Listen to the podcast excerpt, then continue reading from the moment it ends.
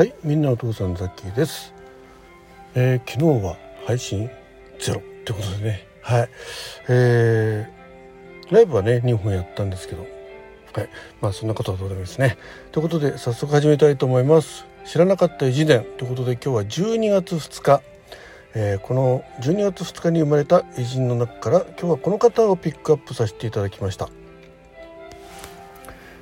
えー印象あ新印象派に分類される19世紀のフランスの画家ジェルジュジョルジュ・スーラかっこスラスラとも言うんだね。よくスーラとかね聞いてますけどね。はい、えー、1500 1859年12月2日生まれ1891年3月29日のお亡くなりになってます。なんと31歳。ね。えー若くして亡くなってますね、えー写真が載ってますけどね。うんちょっとこうおとなしい感じの、えーお写真でございます。はい、えーサムネの方にね、えー見ていただくとあこんな方だったなとわかると思います。まあ画家としてはねすごく有名なね、えー画家さんですね。はい、えースーラは印象派の画家たちの用いた筆色分割、えー筆が触る分割の技法をさらに推し進め、えー工学的理論を取り入れた結果点描という技法にたどり着いた。完成作を仕上げるまでに多数の素描や死体を制作して入念に構想を練った。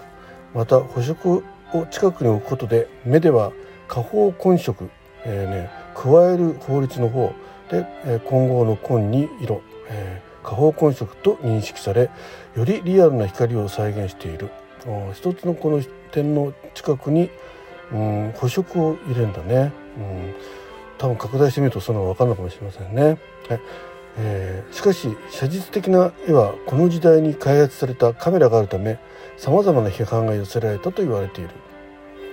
まあ、別にあのカメラがね、うん、開発されたことによってその点描画が批判されるっていうのが意味はよく分かんないですけどね、まあ、カメラ自身が細かい点の粒子でね、えー白黒白黒とか当時はねそういうので表されたんですけどね、まあ、光を、えー感じるか感じないかっていう、えーオンオフの色合いだったと思うんですね。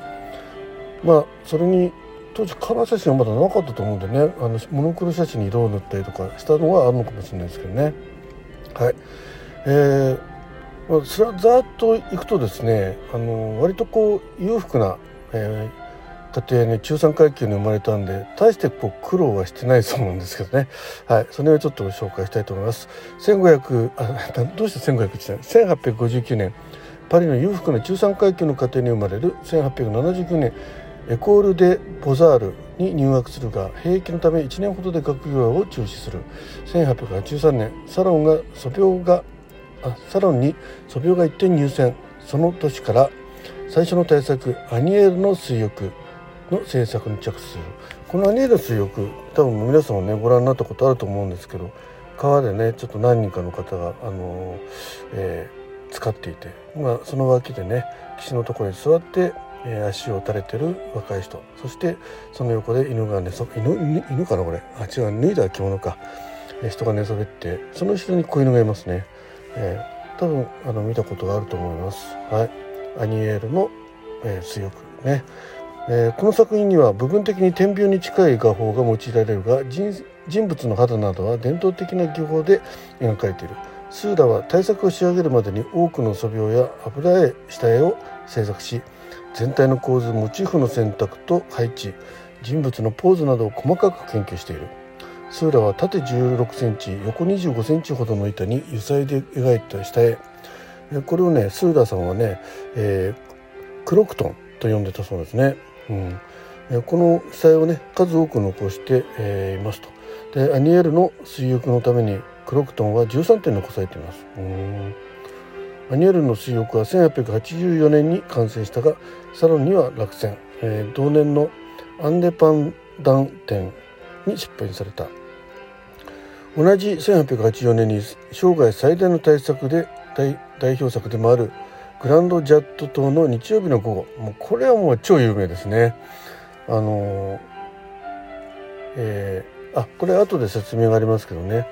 あの本当全部点描家の点描で描かれててね、今ちょっと拡大したら見てますけどなんか50人ぐらいの人物が描かれてるそうです。はい、えー、これみんな左を向いてるあちょっと今戻るところ忘れて、ね、違うところ行っちゃいましたけど。はい。えー、みんな左を向いてるんですよ。これ右向いてる人いるのかな？あいますね。えー、ラッパを吹いてそうな人がね右向いてますね。あと子供が、えー、カメラ目線。そのお母様がちょっと体をこっち見てるんですけどね。あと猿がいたりねしますね。はい。そんな感じの絵でございます。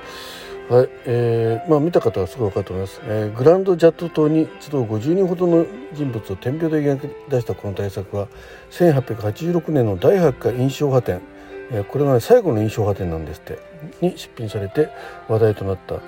新印象派という名称はこの作品を見た評論家批判批評家か。フェリックス・フェネフェネオンが同年発表した雑誌記事の中で最初に使ったものである。この作品の題材となったグランドジャット島はセーヌ川の中州でパリ北欧北高北高？郊外の方ね。北高の、えー、クールブアブアワブアブオア付近にある、えー、スーラは以上に述べた2作の他にポーズする女たち、えー、サーカスの客寄せジャシャシャイユ踊り。サーカスを含めた6点の比較的大きな作品を短い生涯の間に残している。そうですね。31歳で亡くなってますからね。作品は、えー、上記6点の他に油彩約60点とクロクトン、ね、さっきの油絵の下着が約170点。素描約230点が残るのみである。典型的な中産階級の家庭に生まれ正規の美術教育を受けたスーラは創生したという点を除いてはえー、特に腹のない平和な人生を送ったと。でここからがちょっと面白かったんですけどスーラは寡黙で内向的な性格だったとも言われ私生活については他人に全く語ることがなかったという。スーラは死の直前1890年内縁関係にあった女性との間に一子を設けているがスーラの母親さえそのことをしばらく知らなかったというほど秘密主義を貫いていた。ってことでね。